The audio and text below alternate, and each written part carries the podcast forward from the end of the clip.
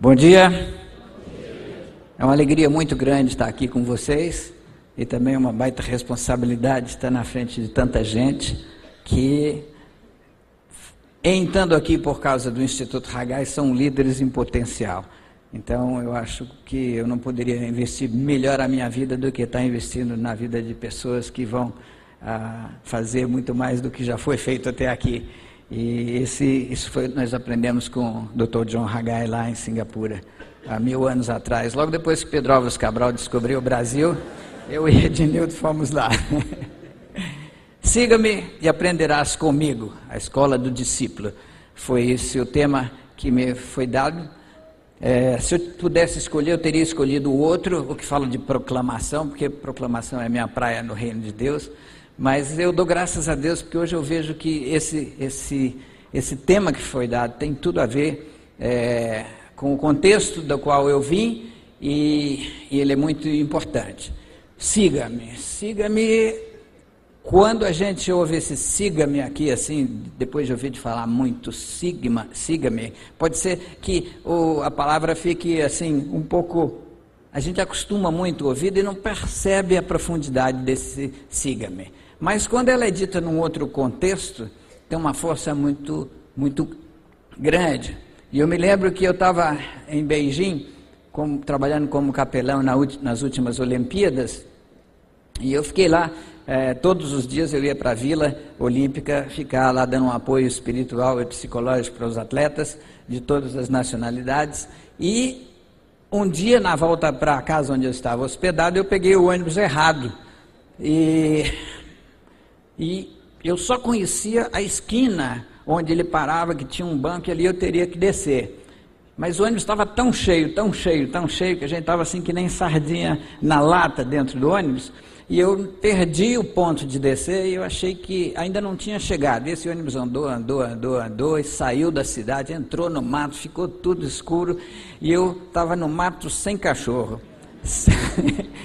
e a coisa foi ficando mais complicada. Eu tentei me comunicar com algumas pessoas dentro do ônibus, os inglês, ninguém falava inglês, e, e a coisa foi ficando preta para o meu lado. Já era mais de meia-noite e nós estávamos aí a uns bons quilômetros da, do perímetro urbano de Beijing, e eu comecei a, a falar por mímica, mostrei o endereço de onde eu queria ir, e os caras puseram a mão na cabeça.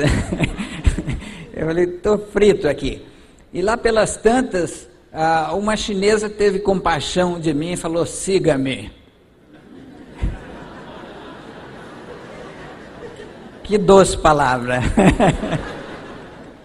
Descemos do ônibus numa vila muito pequenininha, para lá de meia-noite, tudo escuro, e ela me levou onde tinha a única luz, uma casa com luz, e era um micro restaurante.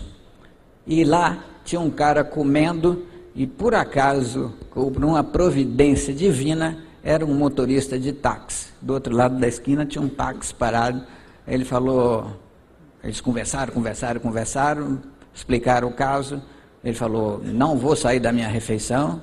Então eu fiquei lá esperando ele jantar. Aí me ofereceram um jantar também. Eu comi umas coisas que eu nem imaginava que existiam. E depois esse homem me trouxe e me deixou no endereço onde eu estava. Mas o apuro que eu passei foi tão grande que quando ela falou siga-me, foram doces palavras. Hoje nós vamos falar de doces palavras aqui, de um outro convite. Esse convite é um convite de Jesus. Se você quiser abrir a sua Bíblia, o meu texto é é, que, meu texto não, o texto que me foi conferido para falar aqui hoje é Mateus 11, é, 28 a 33. Seria bom a gente ler junto. Ah, vamos, vamos ler junto. Como tem mil versões diferentes, vamos nos guiar por essa aqui. Vamos falar todo mundo junto? Vamos lá? Vinde a mim, todos que estáis cansados e oprimidos, e eu vos aliviarei. Tomai sobre vós o meu jugo, aprendei de mim, sou manso e humilde de coração e encontrareis descanso para as vossas almas, porque o meu jugo é suave, o meu fardo leve. Cansado, desgastado, queimado em religião, venha a mim, saia comigo e recupere a sua vida. Eu lhe mostrarei como encontrar descanso real. Ande comigo, trabalhe comigo, veja como eu faço. Aprenda os ritmos não forçados da graça. Não colocarei nada pesado ou fora de medida sobre você. Senhor Deus, nós queremos te agradecer por essas palavras. Que o nosso tempo aqui seja um tempo de uma percepção extraordinária dessas palavras que nós ouvimos da tua boca. O mesmo que o Senhor falou para aqueles discípulos, o Senhor está falando para a gente hoje aqui no século XX. Portanto, nós estamos aqui entrando num lugar santo. Na verdade, deveríamos tirar as nossas sandálias, ou pelo menos as sandálias do nosso coração, para que a gente possa entender e viver isso aqui como realidade na nossa vida. Nós te pedimos em nome de Jesus Cristo. Amém. Essas palavras foram ditas há dois mil anos. Essas palavras estão tão vivas hoje como no dia que Jesus proferiu. Na verdade, esse é um tesouro que está guardado dentro desse livro que nós carregamos embaixo do braço e que às vezes nem damos o devido valor a elas. Ah, por quê? Porque todos nós vivemos num mundo, sem ser do mundo, pelo menos os que aqui já, já se entregaram para Cristo como Salvador, nós somos o ET, como o ET. Nós estamos aqui, mas nós somos de outra galáxia. E só que Deus é muito grande, nós somos muito pequenos. E é muito importante que a gente entenda o contexto que a gente está vivendo. O New York Times promoveu uma experiência recentemente. Ele pegou o melhor violinista do mundo e levou para tocar numa estação de metrô de Nova York. E ele estava lá disfarçado, tocando um Stradivarius que vale 3 milhões de dólares. E ele tocou durante 45 minutos naquela estação do metrô sem ser reconhecido. E as pessoas passavam e no máximo em sinal de gratidão e de apreciação à, boa violinada que ele estava tocando, ali alguém jogava algumas moedas é, para ele, no chapéu. Esse mesmo homem tinha dado um concerto no Carnegie Hall uma semana antes e o ingresso valia 800 dólares. O que estava acontecendo? Estava ali o melhor violinista do mundo, fora do seu contexto. E o objetivo da matéria era avaliar quanto custa um contexto e quanto vale um homem sem o seu contexto. Então, todos nós temos os nossos contextos e nós lemos essas coisas, eh, participamos das verdades bíblicas vindo de contextos diferentes e em vários contextos da nossa vida. Quando nós estamos na fase do sonho, nós estamos sonhando em ser alguém na vida. Depois, quando nós crescemos, nós vamos em busca de tornar esse sonho realidade. Depois que a gente já casou, já tem a casa própria, já os filhos casaram, você para e se pergunta: será que a vida é só isso? Então você sai em busca do significado. E depois que passa a época do significado, o que, é que você vai fazer? é, sonho, sucesso, significado, a próxima etapa, de acordo com meu sobrinho, que estava ouvindo essa conversa minha com, com Walter McAllister, meu cunhado. É, isso vai ser o título do meu próximo livro. É, eu queria uma palavra com S para falar dessa quarta etapa da vida, e ele sugeriu sepultura. o sobrinho comediante, o Andrew. Bom, em cada fase da vida que a gente vive, o nosso approach, a, a nossa maneira de ler o texto bíblico, de encarar a situação, tem uma perspectiva diferente. E vamos dar uma olhada então no texto, a gente fazer uma exegese a 300 por hora aqui. Tem muita coisa para falar, vamos ver se a gente dá conta de cumprir tudo isso. Ah, computador deu um pau, mas eu já estava prevenido. Vamos lá.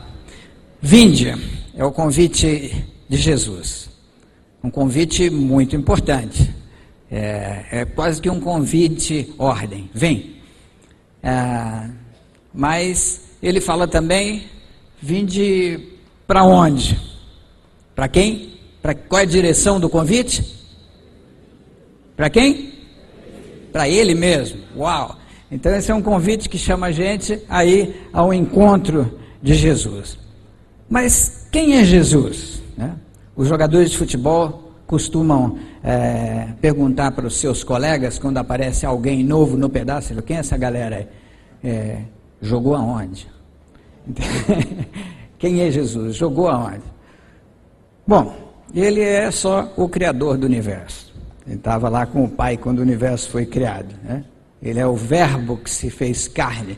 Ele é Deus encarnado num chassi humano durante uma temporada que passou aqui com a gente e veio com uma missão muito especial de morrer por mim e por você. Foi pregado naquela cruz e ali ele comprou o passe de cada um de nós, cada um de vocês e o meu também, para jogar no time dele. Ele é também o senhor da história, é o cara que dividiu a história em duas, antes e depois dele. Então todo mundo, toda vez que preenche um cheque aí, é, dia. Que dia é hoje mesmo? 18, 18 de junho de 2011, está afirmando que isso é verdadeiro. A mesmo nível inconsciente, porque Jesus é, dividiu a história em duas. Ele é também advogado cara que está sentado do lado de Deus, e quando a gente comete o pecado mais escabroso do mundo, antes que a ira divina nos fuzile, ele fala: Pai, é, eu morri por esse infeliz. É. Olha para ele com outro olhar, muda o foco aí, dá uma mirada de amor nele, não uma daquelas de fuzilar, né? Porque Deus é amor, mas Deus é justiça também. Nós é que nos, nós é que escolhemos Debaixo de que mirada de Deus nós nos colocamos? Debaixo da sua ira, da sua justiça ou do seu amor? Bom, por essas e outras eu posso dizer que o cara não é fraco, não. e é ele que está falando para você: vinde a mim. Né? Quem poderia desprezar um convite de uma autoridade maior que existe no universo? Quem? Eu e você como nós estamos careca de fazer. Só, só quando a, a coisa aperta, quando a água dá no pescoço, é que a gente pensa no que existe essa possibilidade, ou de, descobre um verso desse, vinde a mim. Né? Mas quem são os convidados? Quem é convidado para esse convite? Todos? Não de acordo com o texto aqui, são os que estão cansados e sobrecarregados, no bagaço, no fim da linha. Então não é problema nenhum você ficar aí com um grande drama de consciência, porque só procura ele na hora do perigo ou quando você está cansado e sobrecarregado. Ele está te chamando assim mesmo. Isso é muito bacana, isso é, isso é incrível. É? Incrível para quem não crê. Então, é, esses são os convidados. Tem alguém aqui que está com o burro na sombra sem problema nenhum? Tem um aí? Então o convite é para todo mundo. que todos nós temos os nossos dias de ficarmos cansados e sobrecarregados. Tá? Ah, mas o convite é para ir num lugar muito especial, é ir para ele.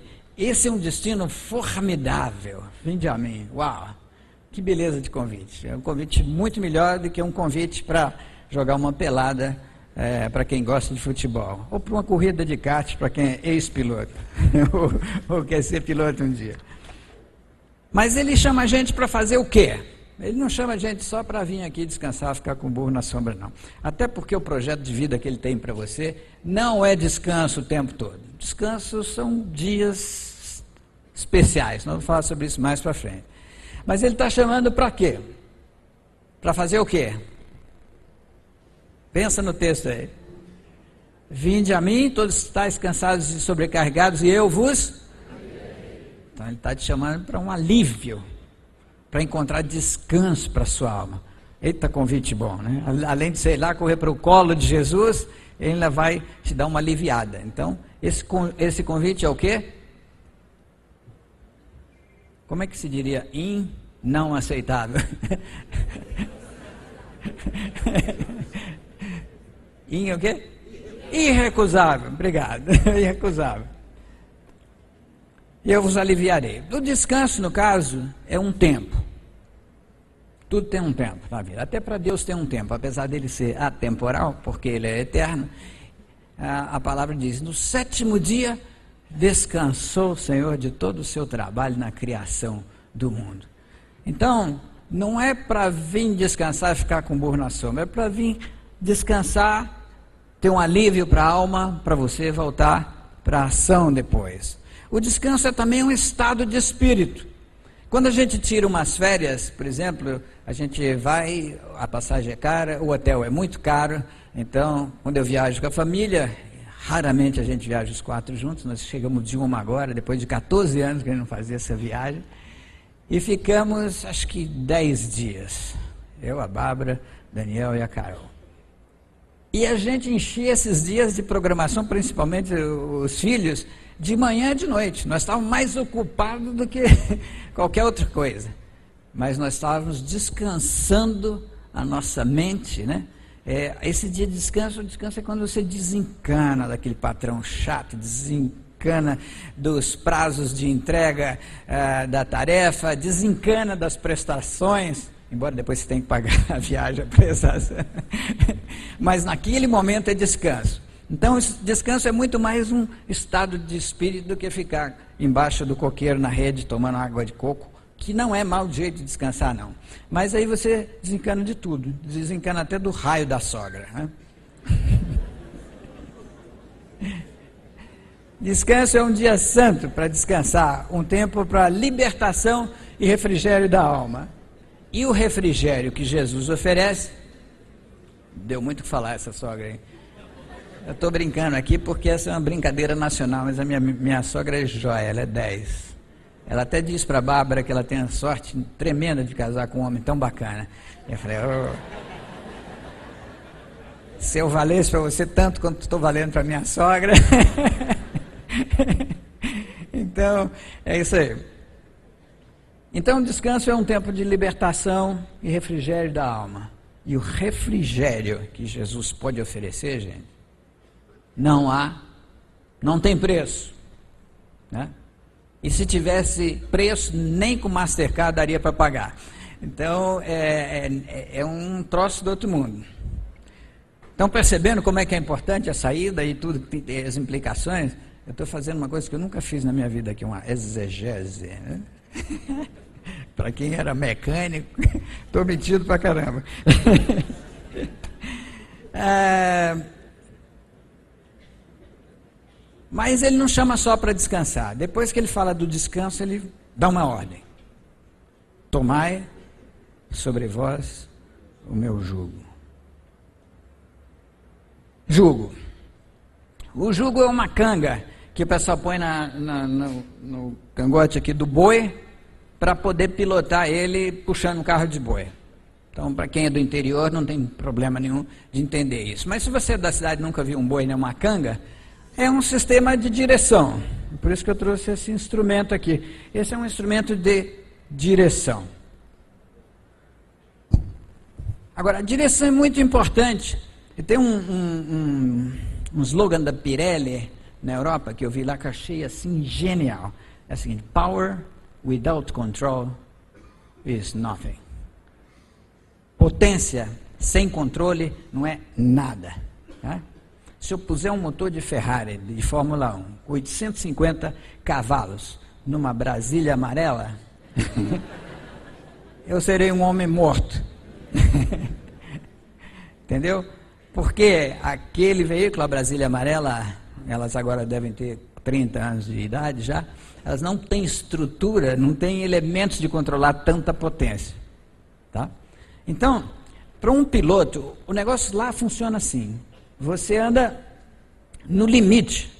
Para poder ser competitivo, você tem que guiar no limite. Guiar no limite é o seguinte: você vem, passa um pouquinho do limite, perde o carro, pega ele de novo. E quando você vê um carro andando assim, é porque ele está no limite. O piloto está perde, segura, perde, segura, ali no limite. Agora, o que, que acontece quando você passa do limite? Vocês viram o filminho ali, pode acontecer tudo aquilo. Inclusive, é você parar do, na outra dimensão, na eternidade. Seja qual for o seu destino do lado de lá. É, só para se ter uma ideia, é, nós pilotos, quando a gente perde o limite, ou quando quebra uma falha mecânica, alguma coisa no carro, a gente fala, virei passageiro. Então um dia eu estava no fim da reta de Silverstone a 300 por hora e o, meu, e o guarda-reio passando muito rápido aqui na minha orelha. O guarda-reio é a, barreira de proteção. De repente ele que devia estar aqui apareceu na minha frente. E antes que eu pudesse fazer qualquer coisa, eu já bati 45 graus, ele enganchou aquela roda, virou, bateu com a traseira do outro lado e arrancou o truque traseiro todinho. Saiu o motor, câmbio diferencial, as duas rodas e as asas, o carro partiu no meio. E o que sobrou, a parte da frente do carro, onde eu estava sentado, saiu rodando, rodando, rodando, rodando, e parou no meio da pista, no sentido contrário do, do trânsito. e tinha peça desse carro espalhada pela pista inteirinha. Tinha roda, suspensão, uma mola de suspensão pulava assim, tonho, tonho, tonho, tonho que nem desenho animado. Destruiu a barata. O que, que aconteceu? Num momento eu estava em controle absoluto da situação. Eu tinha controle. No momento seguinte, eu perdi o controle. Por quê? Porque caiu uma chuva tão rápida, encharcou a pista, deu aquaplaning, ou seja, a borracha não encostou mais no chão, e eu virei passageiro do destino. E a raça humana vive assim, passageiros do destino. O cara nasce, cresce, reproduz, os que reproduzem, e morre. Né? mais ou menos assim, um destino parecido com o do frango de granja.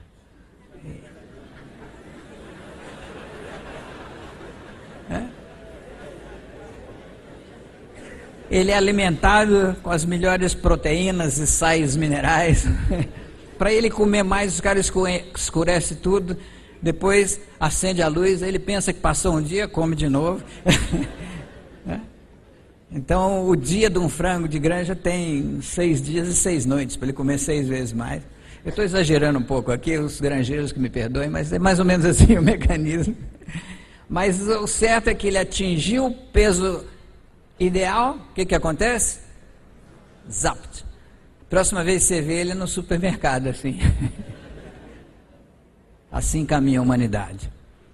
Passageiro do destino. Então, esse negócio de tomar o meu jugo, tomar a minha direção, deixa que eu piloto, é muito importante. Porque se você não tiver no controle da sua vida, alguém estará. Tá? E esse alguém pode ser qualquer pessoa. Nós temos um cachorrinho em casa que, se a gente bobeasse, ele dava as ordens. Ele levava a gente para passear, para fazer xixi. De vez em quando a gente pensava, puxa vida, perdemos o controle da nossa vida mesmo. Tem um cachorro com o controle da nossa vida. Ah, então, tem que ter controle. E por isso que Jesus fala: toma sobre mim a minha direção, o meu jugo, o meu controle. Amém? Aí você estará em muito boas mãos, porque ele pilota a sua vida melhor do que você. E aí ele fala mais ainda, ele fala: o meu jugo é suave. Por que, que ele falou isso? Porque, pensa um pouco, por que, que ele falou que o dele é suave?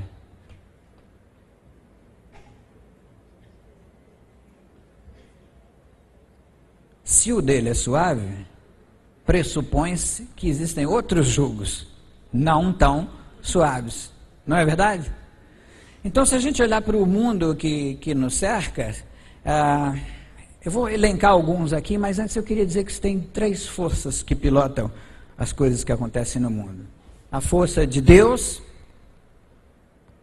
o poder de Deus, o poder do diabo, o super traíra, como os jogadores de futebol chamam ele, e o poder, o poder humano, o poder do ser humano, tá?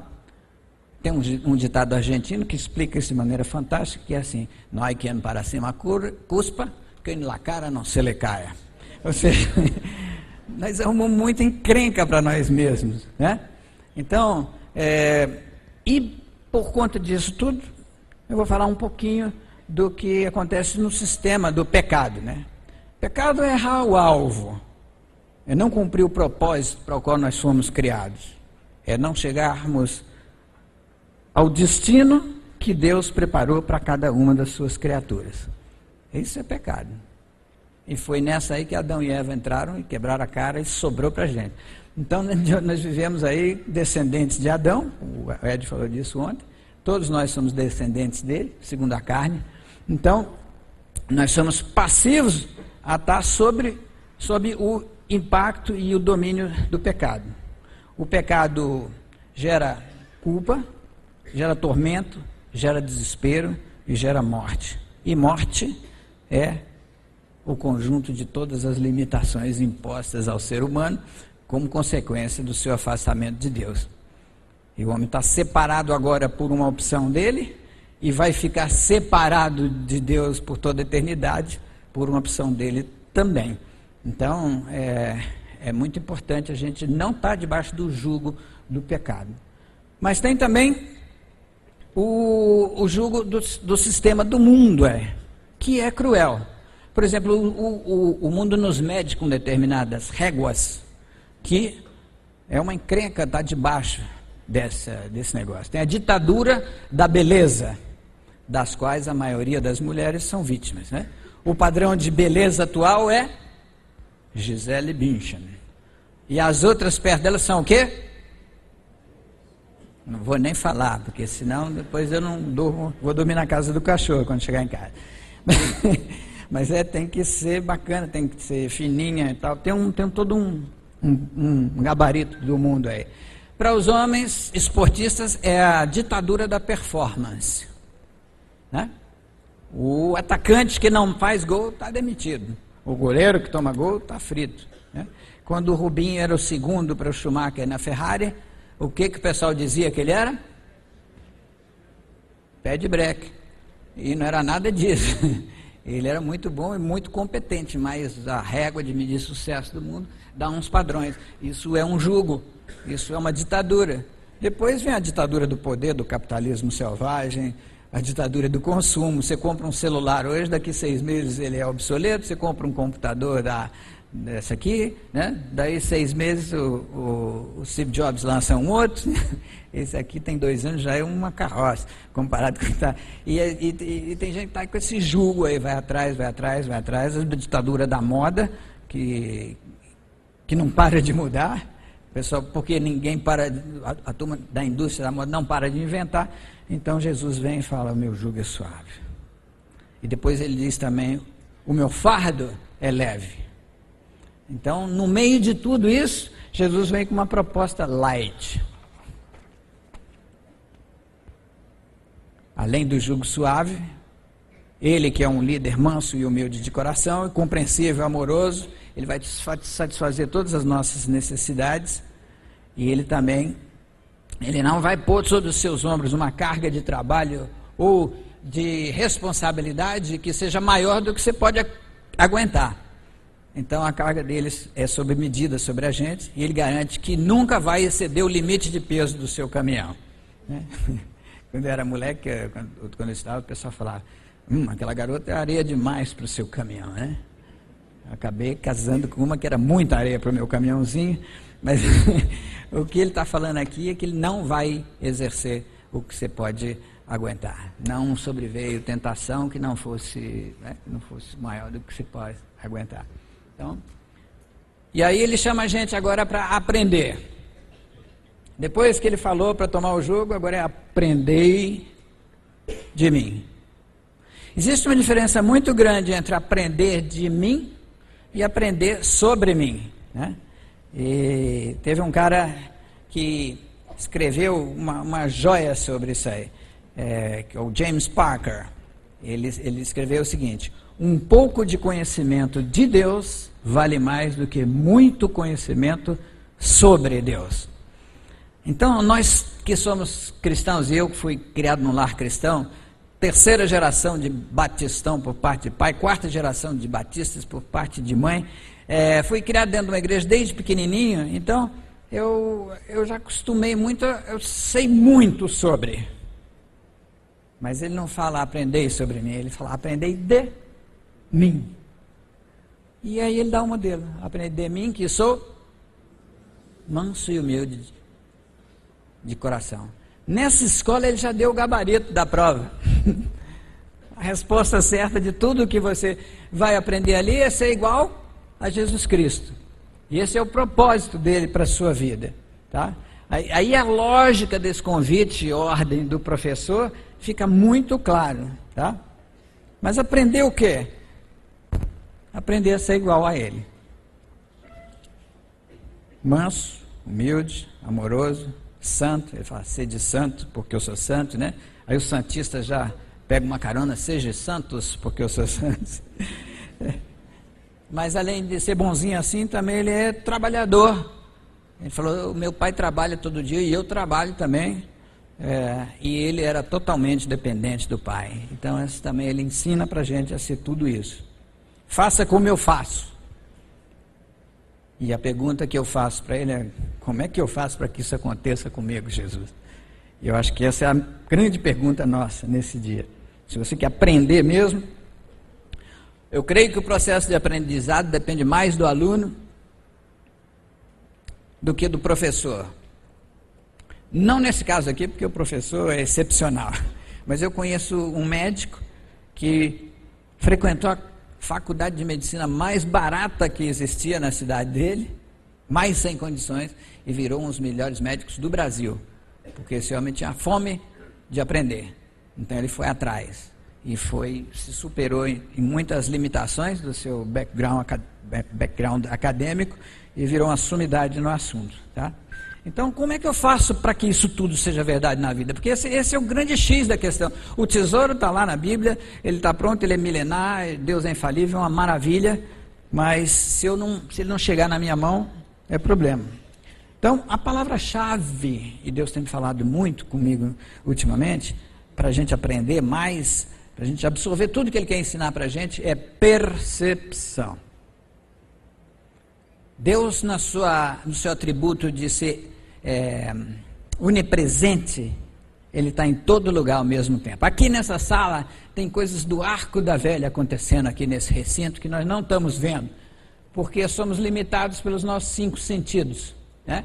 Mas se eu pegar uma televisão, puser aqui e ligar, ela vai captar umas coisas invisíveis, vai transformar em som e imagem para você. É, ou um rádio, a mesma coisa. Então, a mesma coisa que acontece no mundo físico, acontece no mundo espiritual nesse sentido. O amor de Deus é mais abundante do que o oxigênio na natureza, como diria o Carlos Macorde. O problema é que o nosso rádio, nosso aparelho receptor, está desligado muitas vezes ou sintonizado em outra estação, ou sintonizado ou desligado. Né?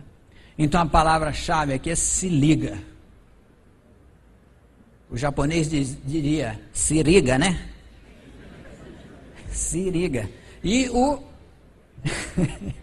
e o corintiano diria: se liga aí, ó, meu. Né? se liga aí. Então, o negócio é perceber e captar. Ele fala com você o tempo todo. Jesus Cristo quer se comunicar, quer ensinar. Ele usa muito as circunstâncias.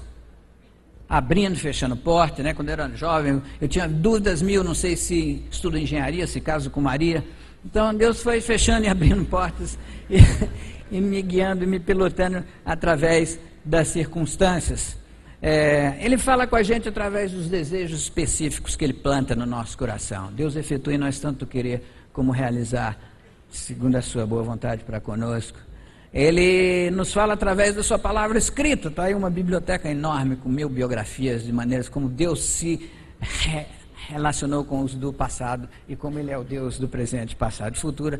Quer se relacionar com a gente no mesmo nível, até maior. Ele fala: coisas maiores vocês vão fazer do que as que eu fiz, é porque eu vou para junto do Pai. Palavra de Jesus.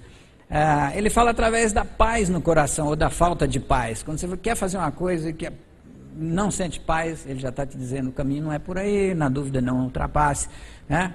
Ele fala com a gente através dos sonhos, visões e profecias e também do bom senso. Né?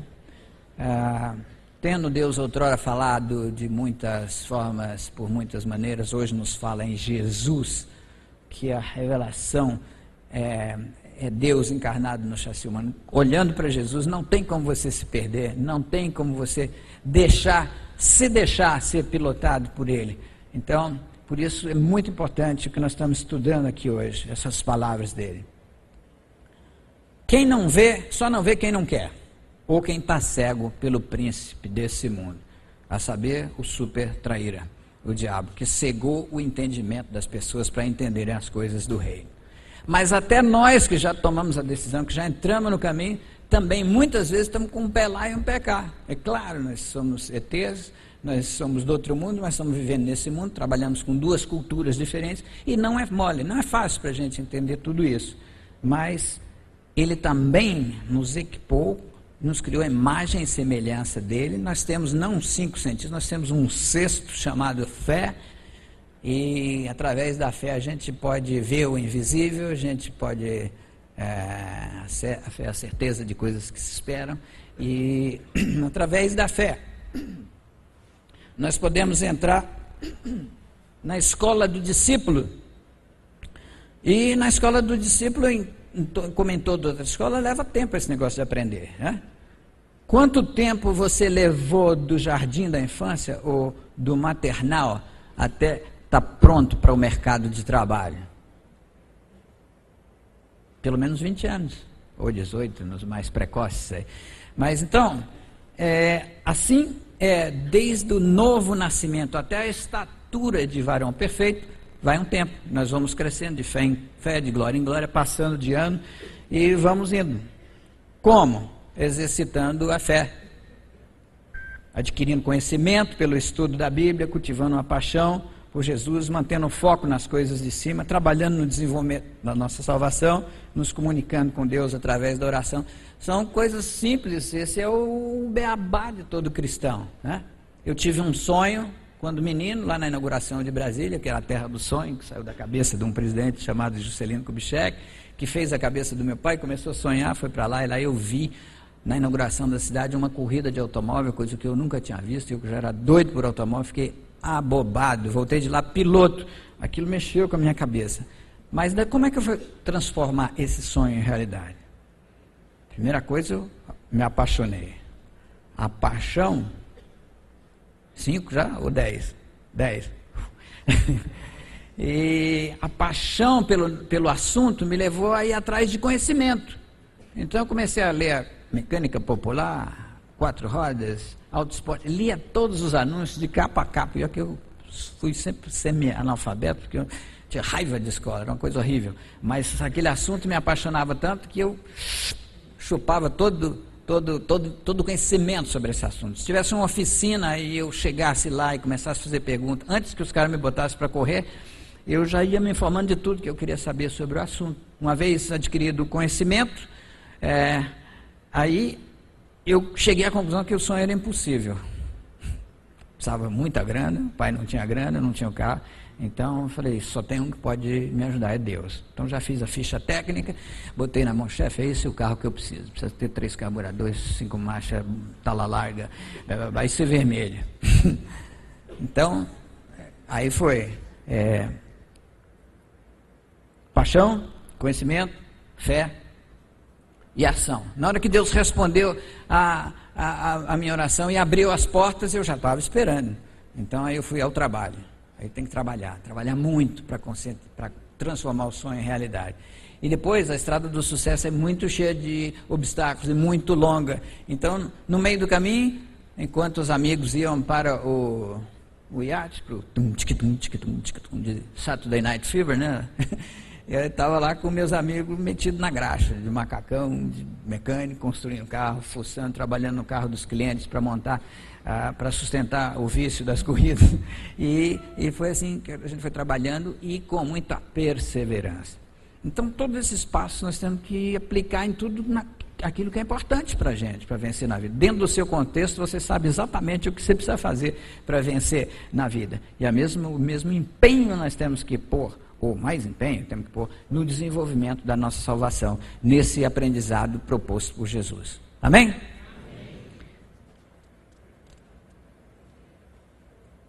Para terminar, quando a gente vai subindo de nível, a gente vai mudando de categoria, né? Kart, Fórmula Ford, Fórmula 3, Fórmula 2, Fórmula 1, a mesma coisa. É, maternal, jardim da infância, primário, é, como é que chama agora? O ensino médio, né? Ensino superior, vestibular, universidade. Então, existem vários níveis. Eu queria apresentar aqui para vocês o nível máximo.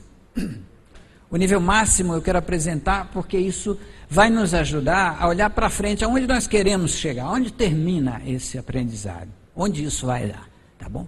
Então, é, para quem está perdido, um convite, siga-me, é muito bom. Né? Se não tiver o convite, você tem que ter o mapa. Hoje já existe uma versão do mapa que é muito mais relax, é o tal do GPS. Né? Então, eu fui para a Copa do Mundo para ser capelão lá dos nossos atletas na seleção brasileira e para a Copa das Confederações na Alemanha sem falar uma palavra de alemão. Mas os irmãos de lá, do Atletas de Cristo de lá, que chama Sportler Ruftler Sportler, ah, emprestaram para a gente um cadete velho com um GPS novo. E lugar de irmãos que nos hospedaram em todo lugar que a seleção brasileira jogou, na faixa. É? Esse corpo de Cristo é uma beleza por causa disso. Então tudo que eu tinha que ter era um endereço do irmão. Né? Aí eu saía lá de Munique e chegava do outro lado, em Berlim, para lá, para todo lugar que a seleção foi. Eu fui atrás. Só botava o endereço ali, tinha um, chegava na porta, não precisava pedir informação para ninguém, porque se tivesse que pedir, eu estava frito. Então, é, assim é no nosso sistema de navegação, de viver com Deus. O primário é quando a gente aceita Cristo como Salvador, é o novo nascimento. A estatura de varão perfeito, nós já entramos numa outra dimensão. Nós nem precisamos seguir mais. Mas agora já temos o GPS embutido no nosso no nosso hard disk, tá? Então, como é que funciona? Eu queria convidar você a ler esse verso para mim, que essa promessa eu sou muito contra esse negócio. Tem que tomar posse da promessa, irmão. Mas essa aqui você tem que tomar posse dela. Essa promessa é indispensável. Se alguém me ama,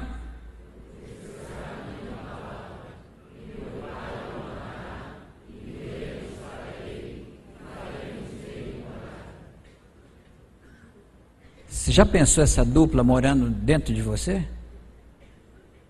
O que ele está dizendo aqui é que todo cristão que ama o Pai e obedece às palavras dele se torna uma unidade habitacional do reino de Deus na face da terra.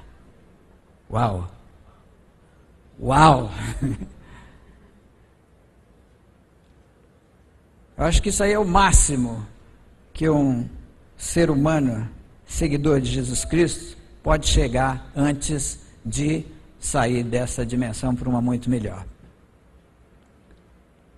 E foi pondo isso em prática que o apóstolo Paulo pôde dizer, já no fim da carreira dele, depois de cair do cavalo, em cana várias vezes, participar de um naufrágio, ser apedrejado até ser dado como morto, ele chegou num ponto que ele falou: Não mais eu, mas Cristo vive em mim.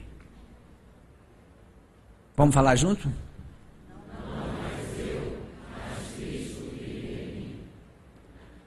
Eu não posso dizer para vocês que eu já estou nesse nível que eu estaria mentindo.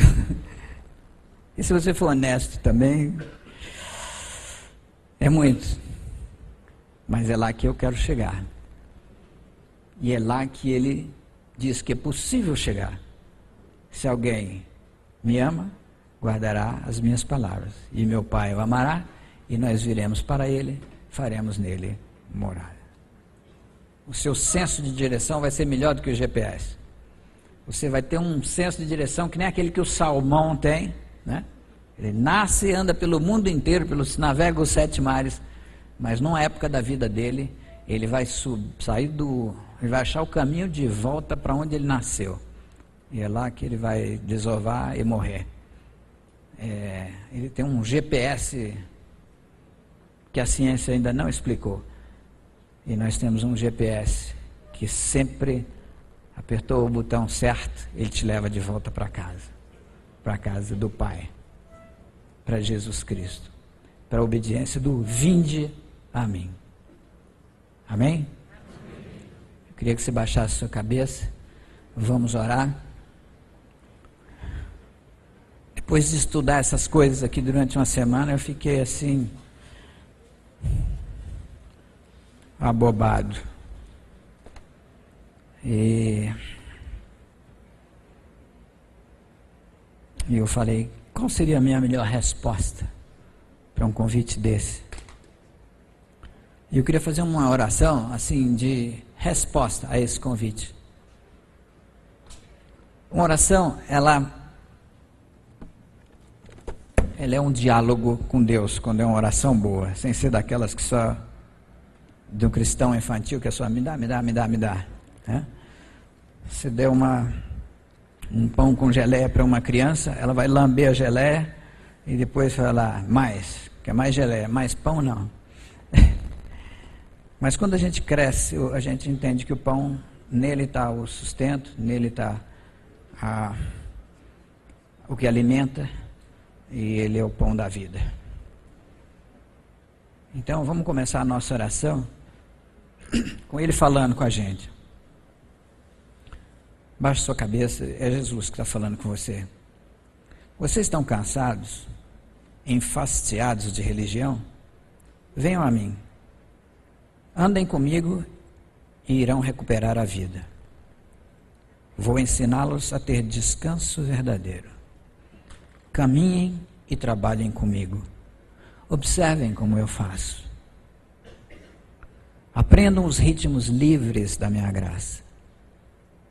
Não vou impor a vocês nada que seja muito pesado ou complicado demais.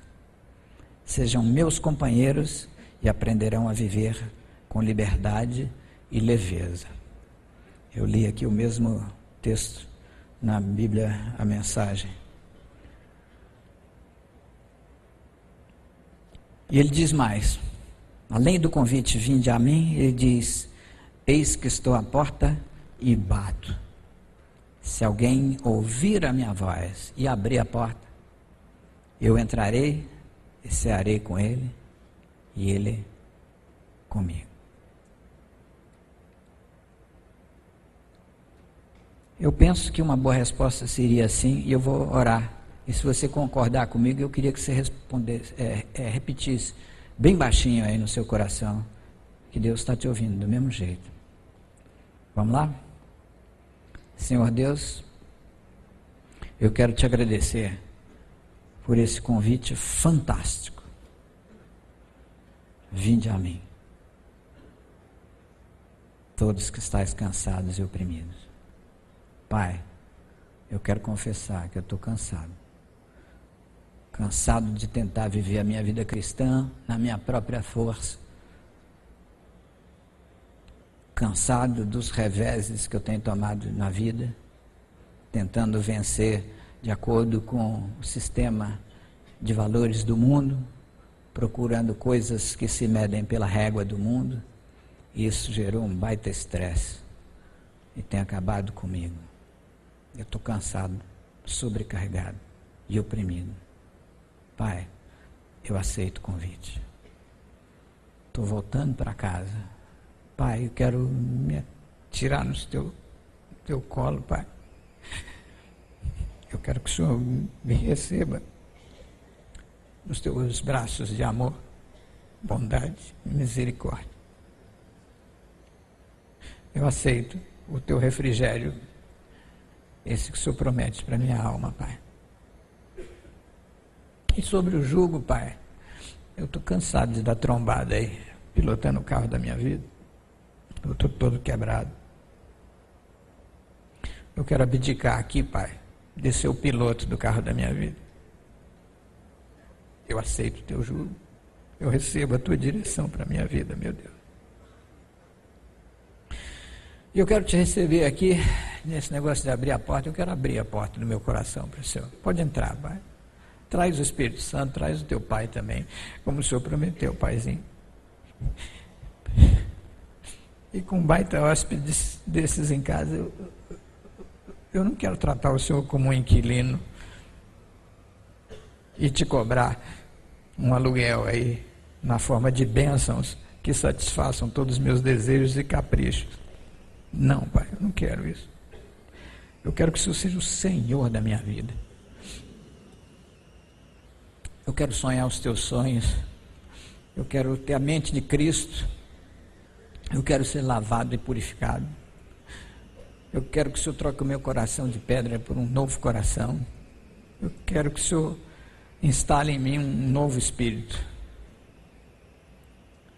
que me capacite a te entender, a te, a te compreender e me deixar ser pilotado por ti.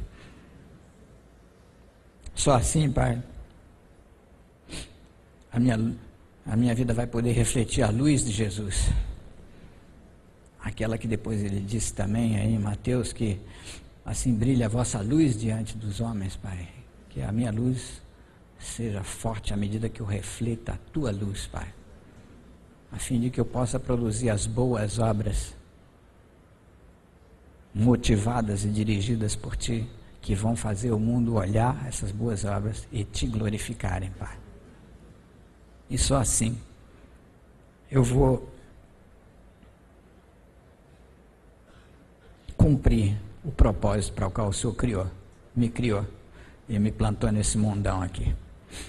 Pai, não me deixe só, porque tendo aprendido que o ideal, o alvo é esse, eu quero o Senhor vivendo aqui dentro. Que o teu sangue possa circular nas minhas veias. E que pelas minhas narinas, a cada inspiração, eu possa inspirar o sopro da vida. Aquele mesmo que soprou no nariz de Adão, ele passou a ser alma vivente. Pai, que isso seja uma verdade na minha vida. Eu te peço em nome de Jesus. Amém. E se você concorda com essa oração, eu queria que você dissesse um amémzão bem grande. Vamos lá? Amém. Glória a Deus. Aleluia.